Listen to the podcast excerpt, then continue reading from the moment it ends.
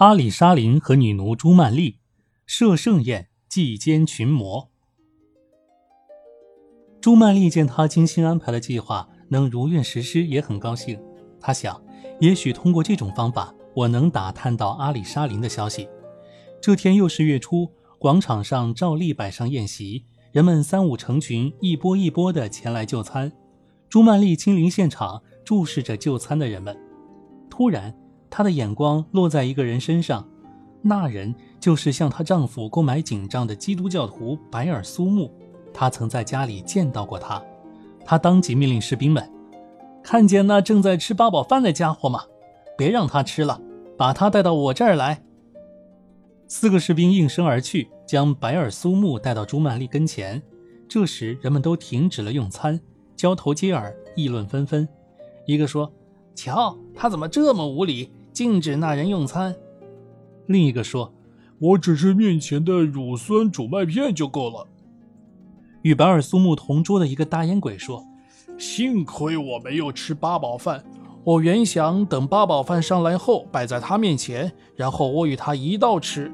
我还没动手，他就被抓去了。”人们七嘴八舌议论一番，最后说道：“我们还是忍耐一下吧，看看究竟发生了什么。”士兵把白尔苏木带到朱曼丽跟前。朱曼丽问他：“你这蓝眼睛的家伙叫什么名字？到这儿来干什么？”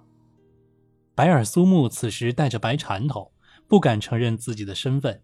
他谎称说：“国王陛下，我的名字叫阿里，是一个裁缝匠，到这儿来做生意。”朱曼丽让人取来沙盘和铜笔，用铜笔在沙盘上来来回回画写。一会儿画出一个猴子的图像，他抬起头盯住白尔苏木，仔细端详了一会儿，然后说道：“你这狗东西，你怎么敢欺骗国王？你不是基督教徒，名叫白尔苏木吗？你到这儿来是有图谋的，快说实话，不然我就拧断你的脖子。”白尔苏木结结巴巴说不出话来。大臣们和在座的人都说：“哎呦，想不到我们的国王还会占卜呢。”朱曼丽高声喊道：“快说实话，不然我杀了你！”白尔苏木见躲不过去，便说道：“国王陛下，请恕罪，你的占卜确实灵验，我是叫白尔苏木。”众人一听，都赞叹国王占卜的准确，纷纷说道：“国王是个星象学家，世上没人比得上啊！”朱曼丽下令把白尔苏木挖肠破肚，将其尸首挂于广场门口。又在城外掘一个坑，将五脏六腑扔进去，和上些垃圾、粪便一起掩埋掉。众人见白尔苏木如此下场，都说他罪有应得。还有些人说，都是那倒霉的八宝饭弄的。我这一生再也不吃八宝饭了。从此，人们就避免坐在原先白尔苏木坐过的地方。许多人也从此不再吃八宝饭。月初又到了，广场上照例摆满了食品。人们陆陆续续到来，朱曼丽也端坐在上面，注视着来来往往的人群。士兵们站在他身旁，不少人提心吊胆，生怕发生什么事，仔细地看着面前盛食物的盘子。一个人对他身旁的人说道：“喂，哈里夫老兄，什么事？哈里德老弟。”身旁那人回答道：“你可千万不要吃面前的八宝饭，否则你会被绞死的。”哦，我记住就是了。正当人们吃得带劲儿的时候，朱曼丽一眼瞟见一个从城门口匆匆走进广场的人。她仔细瞧了瞧，那人正是抢走他又杀死一个士兵的江洋大盗唐库尔德。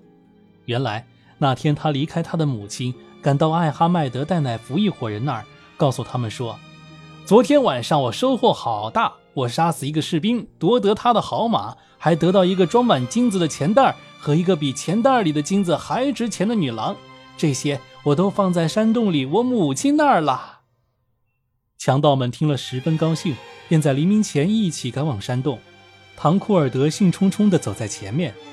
当他走进山洞时，发现里面什么也没有了，便问他母亲是怎么回事儿。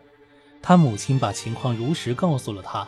他听后气得直咬手指头，大声吼叫：“我一定要找到这个婊子！他就是藏进花生壳里，我也要把他找出来，以解我心头之气。于是他开始四处寻找朱曼丽，走了好多地方，最后终于来到这座城市。他走进城中，发现城里空无一物，店铺都关着门。他询问那些从楼上窗户往下看的女人们，她们告诉他，每逢月初，国王都要设宴招待全城的百姓。今天正好是月初，人们正在那儿用餐呢。他们还告诉他去广场的路怎么走。唐库尔德匆匆向广场走去。发现那儿早已挤满了人，只有八宝饭前面还有几个空位子，他便走过去坐了下来。他正要伸手去拿面前的八宝饭，旁边的人喊住他，问他：“兄弟，你要做什么？”“我肚子饥饿，要吃这盘里的东西啊！”“你千万不能吃这盘里的东西。”其中一个人说道，“否则你会被绞死的。”唐库尔德训斥那人，叫那人住口。因为这话是没有任何道理的，他伸出手将盛八宝饭的盘子拉到自己面前。原来和白尔苏木坐在一起的那个大烟鬼，此时又正好坐在唐库尔德身旁。他见此情景，赶紧跑开。由于担惊受怕，他的烟瘾也跑得无影无踪了。他远远地跑到一边坐下，自言自语说：“哎呀，我跟那八宝饭毫无关系。”唐库尔德把手伸进盘里，抓起一团饭，放在手中来回搓，搓得像橙子那样圆，然后一口扔进嘴里，使劲儿的像猪吃食那样吧嗒吧嗒的嚼个不停。旁边的人说：“幸好我没有与他共用一个盘子，他一口下去，盘子就见底了。”那大烟鬼说：“让他吃吧，我越看他越像个要被绞死的样子。”唐库尔德又抓起一团饭在手上搓，正当他要把它吃下去的时候，女王对士兵们说：“快把那人带上来，别让他把手上的饭吃下去。”士兵们随即向唐库尔德发起进攻，将他捉拿到朱曼丽跟前。人们都对他表示幸灾乐祸，说他罪有应得。我们都已经劝过他了，可他就是不听。这个位子谁坐上去，谁就要被杀头。这八宝饭谁吃了，谁就要倒霉。朱曼丽问唐库尔德：“你叫什么名字？是干什么的？为什么到我们这座城市里来？”启奏陛下，我叫奥斯曼，是个花匠。我到这儿来是为了寻找一件丢失的东西。唐库尔德回答说。朱曼丽命人将沙盘和铜笔拿来，在沙盘上写写画画，然后端详了一阵儿，抬起头说。狡猾的东西，你敢对国王撒谎？这沙盘告诉我，你叫唐库尔德，是个江洋大盗，专抢人们的财产，滥杀无辜。你这侏罗，还不如实招来，当心我砍下你的头！唐库尔德听朱曼丽这么一说，脸色陡变，牙齿不断的打颤。他想，我要是说实话，也许能够获救。于是他说：“国王陛下，你说的全都对。”我要在你面前忏悔，重新回到安拉的正路上去。我不愿为穆斯林留下你这祸害。朱曼丽说完，便命兵士们将他拖下去剥皮抽筋，就像上个月对他的同伙所做的那样。士兵们立即照办。大烟鬼见此情景，当即将脸背对着八宝饭盘子，说：“我才不让你正对着我，谁挨着你，谁就要倒霉。”人们吃完饭纷纷离去，朱曼丽也回到宫中。月初，广场上照例摆上宴席，朱曼丽坐在龙椅上，观察着下面的动静。她发现能容纳四个人的摆八宝饭的桌子空着，没人坐。她正感到奇怪，就见一人急急忙忙走进广场。那人见餐桌前都坐满了人，只有摆八宝饭的桌子前还有空位，于是就坐到了那儿。朱曼丽仔细观察。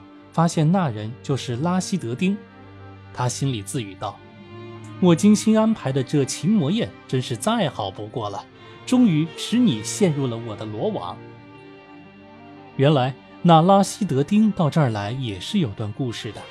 那日他出门回到家中，家人告诉他朱曼丽失踪了，和他一起不见的还有一袋金币。拉希德丁听后气得两眼直冒金星。他撕碎身上的衣服，拼命抽打自己的双颊，还不住地抓扯胡须。之后，他派自己的兄弟白尔苏木出去寻找。当迟迟没有消息时，他就急不可待地自己出来寻找他的兄弟和朱曼丽。他走过了许多城市，最后，命运将他带到朱曼丽这儿来。他在月初的时候来到这座城市，发现街上去无一人，店铺都关着。他问那些从窗户上往下看的女人，方知国王每个月初都要举行宴会，所有男人都要前去，没有谁敢留在家里和店子里。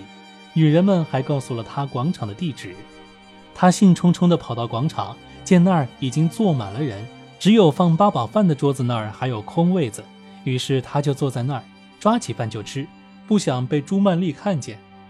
朱曼丽命士兵说：“将那个吃八宝饭的家伙给我带上来。”众士兵闻声而去，将拉希德丁绑了上来。